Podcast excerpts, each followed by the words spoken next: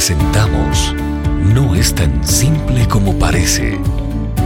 Las respuestas del doctor Miguel Núñez a tus preguntas del día a día. Bienvenidos. ¿Cuáles son algunas de las diferencias de la Iglesia Católica con la Iglesia Evangélica? Bueno, nosotros pudiéramos hacer un simposio entero acerca de las diferencias pero ese no es el propósito de esta respuesta. Creo que tenemos que buscar formas más concretas de comenzar a responder esa pregunta, que es una pregunta muy válida.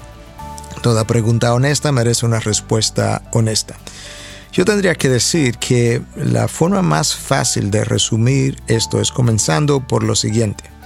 Cuando uno mira las religiones del mundo, uno puede hablar religiones que piensan en Cristo y solamente Cristo, ese es el cristianismo bíblico ortodoxo, y pudiéramos hablar de algunas religiones que tienen un Cristo menos, como los testigos de Jehová y los mormones que no consideran a Cristo como Dios, y luego entonces otras que consideran a un Cristo más, que es Cristo más otras cosas. Y ahí estriba entonces la diferencia con la Iglesia Católica. Nosotros pensamos que no hay intermediarios entre Dios y el hombre que no sea Cristo. Para la Iglesia Católica hay otros intermediarios. Está María, están los ángeles, los santos, aún incluso seres queridos que han muerto. Hoy en día se hablan que ahora están intercediendo en la presencia de Dios por aquellos que quedamos aquí.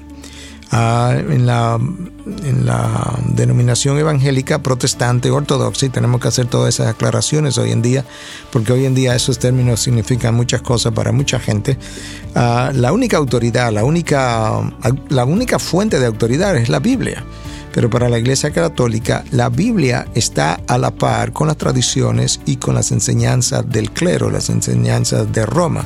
De hecho, el Catecismo Católico ah, así lo afirma, de que la Biblia, las tradiciones y las enseñanzas de la Iglesia todas contribuyen de manera igualitaria a la salvación del hombre, lo cual a nosotros nos parece lamentablemente y con todo el respeto que otros merecen una herejía. No podemos equiparar la autoridad de Dios con lo que es la sabiduría del hombre.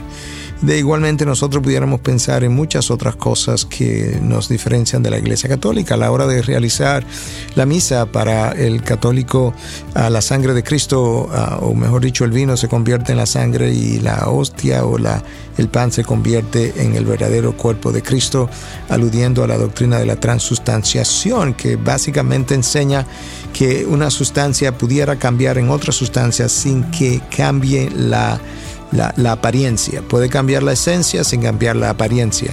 Ah, nosotros pensamos que la comunión, como le llamamos la Santa Cena, es un memorial de lo que Cristo hizo. El vino sigue siendo vino y el pan sigue siendo pan y esto simplemente recuerda lo que Cristo hizo.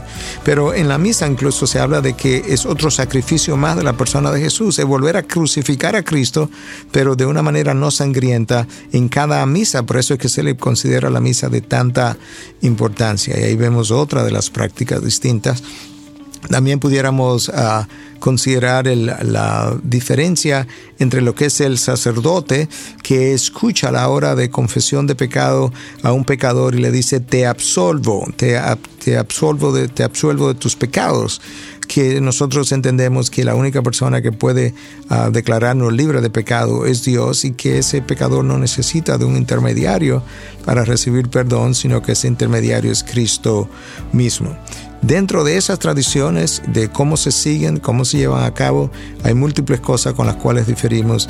Y finalmente, para puntualizar, toda la idolatría, ah, todos los cultos rendidos a la Virgen, a los santos, a estatuas construidas para la Iglesia Evangélica constituyen una herejía de manera lamentable.